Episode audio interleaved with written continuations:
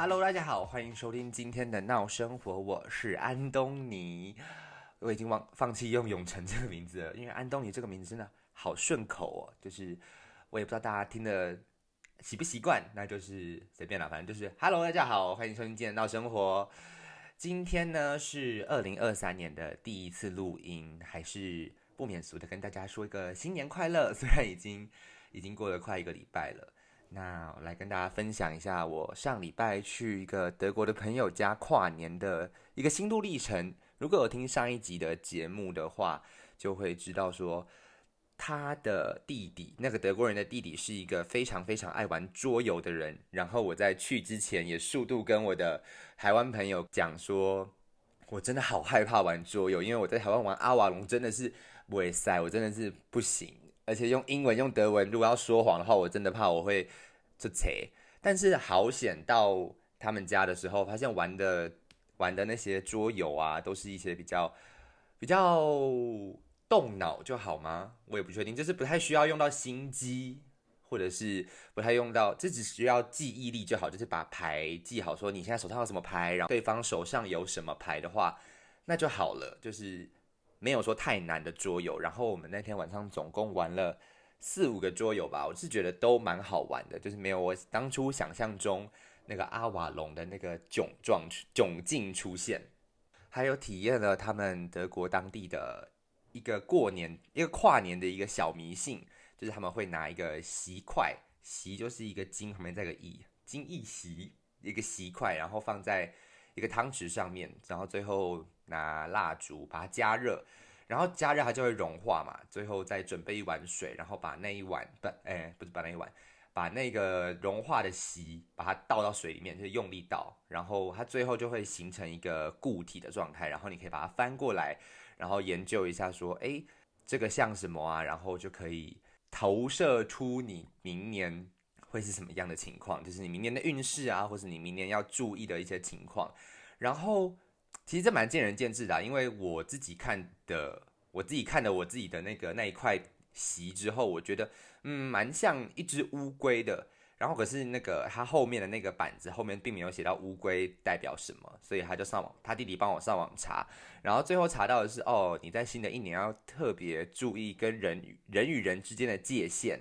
我说哦，好啦，是蛮笼统的，可是。好像也是可以多注意一下吧，然后还有其他人是说哦，明年可能要注意饮食啊，然后就是可能人际上面也要多注意一点这样子。反正就是我觉得跟台湾的庙求出来的签好像是大同小异吧，但是就是大家宁可信其有，不可信其无。总之他明他都说你明年人际关系要多担人与人之间的界限要多注意一下，那就加减多注意一下吧，就是。在生活中多注意一点，总是好事嘛。那今天要来跟大家聊什么呢？今天，哎，不对不对，还没还没还没进到正题。今天呢，还要跟大家分享，就是德国的倒数跨年。我觉得德国这边倒数跨年真的偏可怕，就是大家是大概从晚上八点多就会开始有一些零星的烟火开始释放，但都是一些民间自己自己去买烟火，然后在这边大放特放的。然后，尤其是一到倒数的时候，大家五四三二一的时候，真的是整个柏林就是很像，很像被点亮一样，就是开始大家开始狂炸，就是炸到一个不行。然后，我觉得大家如果想要去真的用眼睛看到的话，可以上 YouTube 搜寻一个频道，叫做“柏林不一样”，零就是一二三四五的零，然后柏林不一样，它里面的画面真的太像。盐水风炮了，但是好险，我是在柏林的一个郊区，就是我朋友住比较远一点，所以他住在一个郊区，我那边跨年，所以那边基本上不会有太多疯狂的人。可是附近的邻居也是一样放烟火放到不行。然后隔天我们去那个德国人家里，德国人的家人，德国人的爸妈家的时候，我们在聊天。然后他就说：“昨天你们有怎么样吗？”我们说：“哦，没有啊，就是放烟火，很开心这样。”他说：“你知道我们家后面的变电箱着火了吗？我很怕整个爆炸。”他说：“哇靠，也太可怕了吧！”结果当然是好险没有爆炸。然后我记得我哥以前有在柏林跨年的时候跟我说，他在路上看到两个人就是在对接嘛，一人站一边，然后拿着 烟火互射。有多可怕？大家就是稍微用想象一下就知道，就是整个柏林变成一个盐水风炮的现场。如果大家未来有想要或是有机会来柏林跨年的话，我觉得还是要保护好自己，就是可能戴安全帽吗？我也不确定。但是真的要注意四周，因为太多神经病了，就是可能会拿烟火射你啊，或者是他们可能甚至放在地上的烟火也会倒掉，也是够变态。就是大家还是注意安全。那今天要跟大家聊什么呢？就是因为台湾最近有那个小甜甜的事情嘛，有家暴，然后还有一些关于宗教的事情。但是当然希望就是小甜甜这个谐星可以安安稳稳的度过他的戏，呃，不是戏后，就是下节目之后的人生，可以顺顺利利的度过这一切难关。我觉得蛮不生唏嘘的，就是。我们在节目上看到他被主持人亏啊，被其他来宾亏，但就是我们还是笑得很开心。我觉得那应该就是谐星存在的意义，就是让我们带来带给我们大家欢笑。但是在他们下节目的时候，没有办法，没有很难接受说他还在被他的最亲密的人，不管是教友或者是老公欺负，或者是攻击，甚至是家暴殴打。我觉得这件事情真的是太太令人难过了。我觉得大家就是家暴零容忍，而且也不要去相信说什么一次而已没关系，有一次就会有第二次。真的，大家要小心。然后，那既然都聊到宗聊到宗教了，那就跟大家分享一下我在这边 就是之前跟大家聊过的基督女。那如果忘记。他的事情的话，你可以回去听，但是我这边也可以再重新讲一遍。十二月的时候呢，我们班上来了一个就是台湾人同学，然后我就也蛮开心的嘛，就是哦，在这个班上这么久了，班上亚洲人都只有中国人或者是越南人或是印尼人，就是都没有一些可以就是可以聊思乡的 思乡情节的人可以有出现。然后我就蛮兴奋的嘛，想说哦，台湾人，我就稍微跟他聊个天。然后他就突然问我说：“哎，你信神吗？”然后我就说：“嗯，我高中的时候有去过教会，但我不确定这样是不是信神。那但是我觉得都是尊重嘛，就是我信道教的，我信佛教的，我也信基督教，就是基本上，呃，我都觉得他们是来让人家就在不好的时候有一个光芒可以带领我离开这个黑暗的神们，我都信。”那他就是很兴奋嘛，就是看发现哎，有人也信神了，他就给我了一本一本 Bible，一本圣经，跟就是一些小卡片，就是上面写一些近思语的小卡，就说什么上帝是引领你的人之类的这种话。然后我就想说，呃，这种东西好像不收也不是，但是收了我也不知道在放在哪里，我就是先收好，然后放在书包里面。但现在就是放在我的一个专门放守护。护身符的一个柜子里面，他们应该在里面安安稳稳的度过度过这这一阵子吧。反正我觉得他上课，我不确定他到底来上课干嘛的，因为他告诉我说，他其实他的等级，就是他的语言程度已经比我们这个班级还要高一等了。就是他其实基本上他不应该再上这种 C one 或是 B two 的课程，他应该去上比较进阶，是例如说什么。呃，考试准备班啊，或者是绘画课之类的，就是比较高阶的、比较专门的一些班级。但我就不确定他到底为什么要来。后来就是中间发生了很多事情，包括他就可能上课跟老师顶嘴啊，然后在下课的时候一直拉人去他们的教会啊之类的。我们老师就是也有注意到这个情况。就上次，上次在群组里面，大家可以听上一集有优罕的故事。总之，那个优罕呢，他就。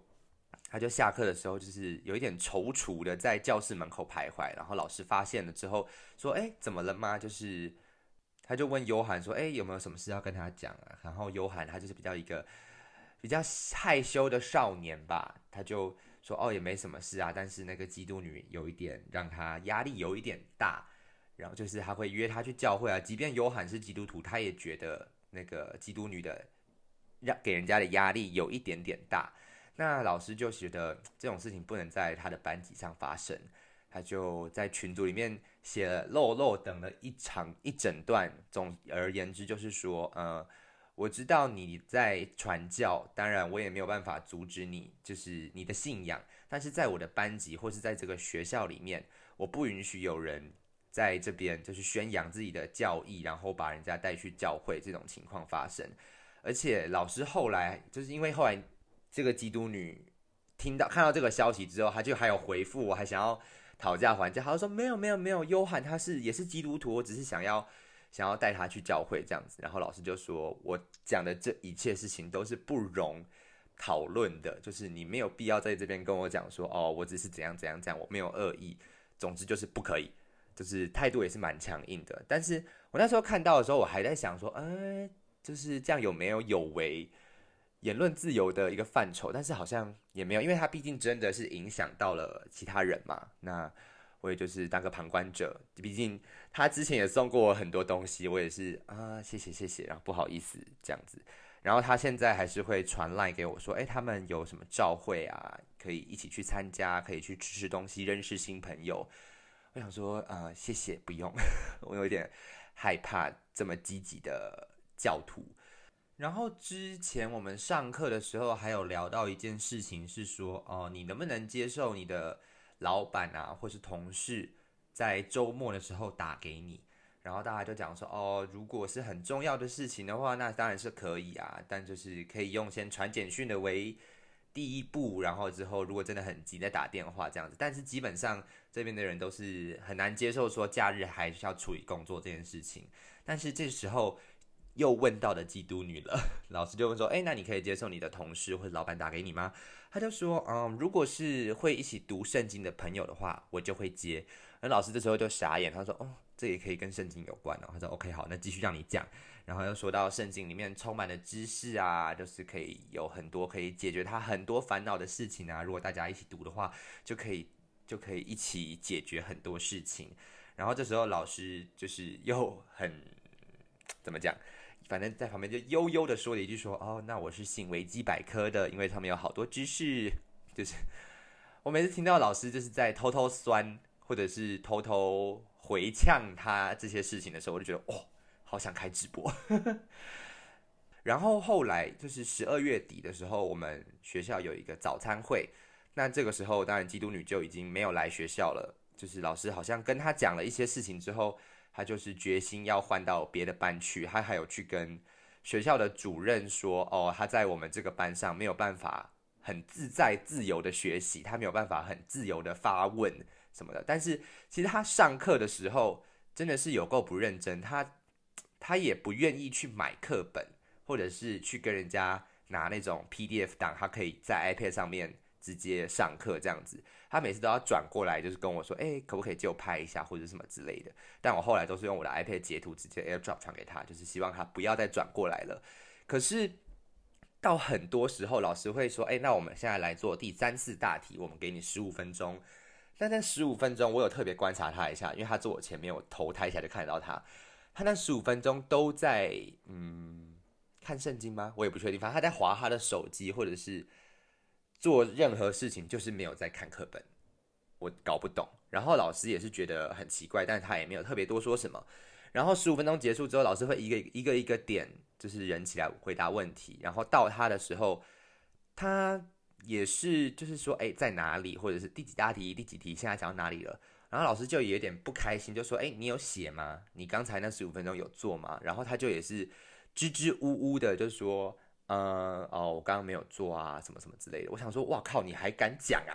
我就在后面，我想说，怎么可能敢跟老师讲说，我刚刚那十五分钟都没有在干嘛？OK，我就想说，好吧，就是每一种人都会出现在你的生活当中。我想说，OK，好，fine，算了。然后最后是，就是还是在上课的时候，老师会也是会点他说，哎，那你有没有什么想法？就是假如说我们在讨论。上次我们在讨论那个那个就是非正式疗法，就是跟医学有关的。可是，例如说，呃，不是处方签的药，例如说，呃，一些咳嗽茶，或者是减压茶，或者是针灸，或者是对这些不是一些医学行为的疗法，都算都算是就是暂时性疗法吧。我不确定翻译出来台湾翻译会怎么样，反正就是一个暂时性的疗法。那老师点他来说，哎，那你。那你的暂时性疗法是什么？他就说：“哦，他是上教会，他觉得他觉得在教会他可以得到心灵的一切 peace 啊，或者是可以在那边解决他所有问题之类的。”然后老师这时候也很酸了，他就说他是他是别的教徒的，那他也可以在别的地方达到他的心灵平静这样子。其实我也不知道他为什么要讲这一串，应该就是要有点小呛他吧，我也不确定。总之呢，就是那一天十二月底的时候，我们有一个早餐会，然后大家就很好奇那个基督女到底后来去了哪里嘛。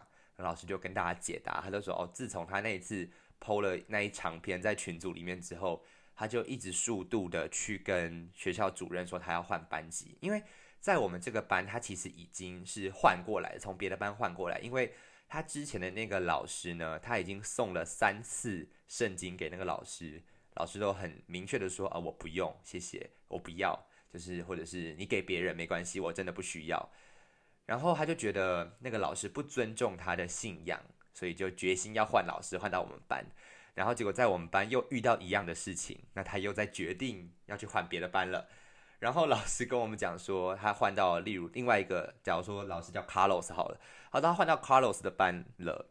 然后可是 Carlos 是一个 gay，然后老师就是我不知道那个老师说的是主任是故意的还是不小心的，但他就是为。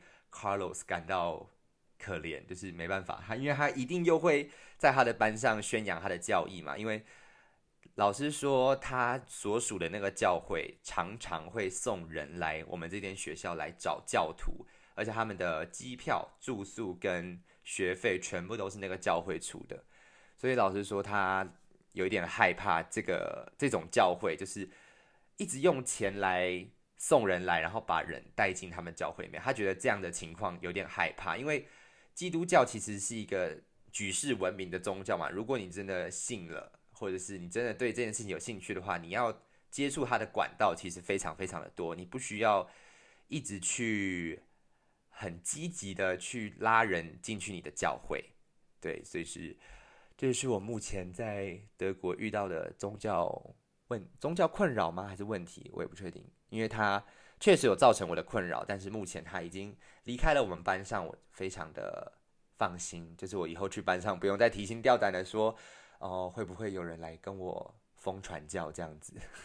总之呢，今天的故事大概就分享到这里。就是不知道大家生活当中有没有遇到一些比较疯狂的教徒，或者是对宗教有一些好玩的故事可以跟大家分享的。那欢迎在我们的。Instagram 下面留言，或者是节目五星吹捧，或者是到我们的可以私讯到我们的 Instagram 里面，我都会看。虽然现在只有零星几只猫，希望大家可以安安稳稳的度过二零二三年，然后远离家暴，远离情了。谢谢大家，我是安东尼，大家下礼拜见，拜拜。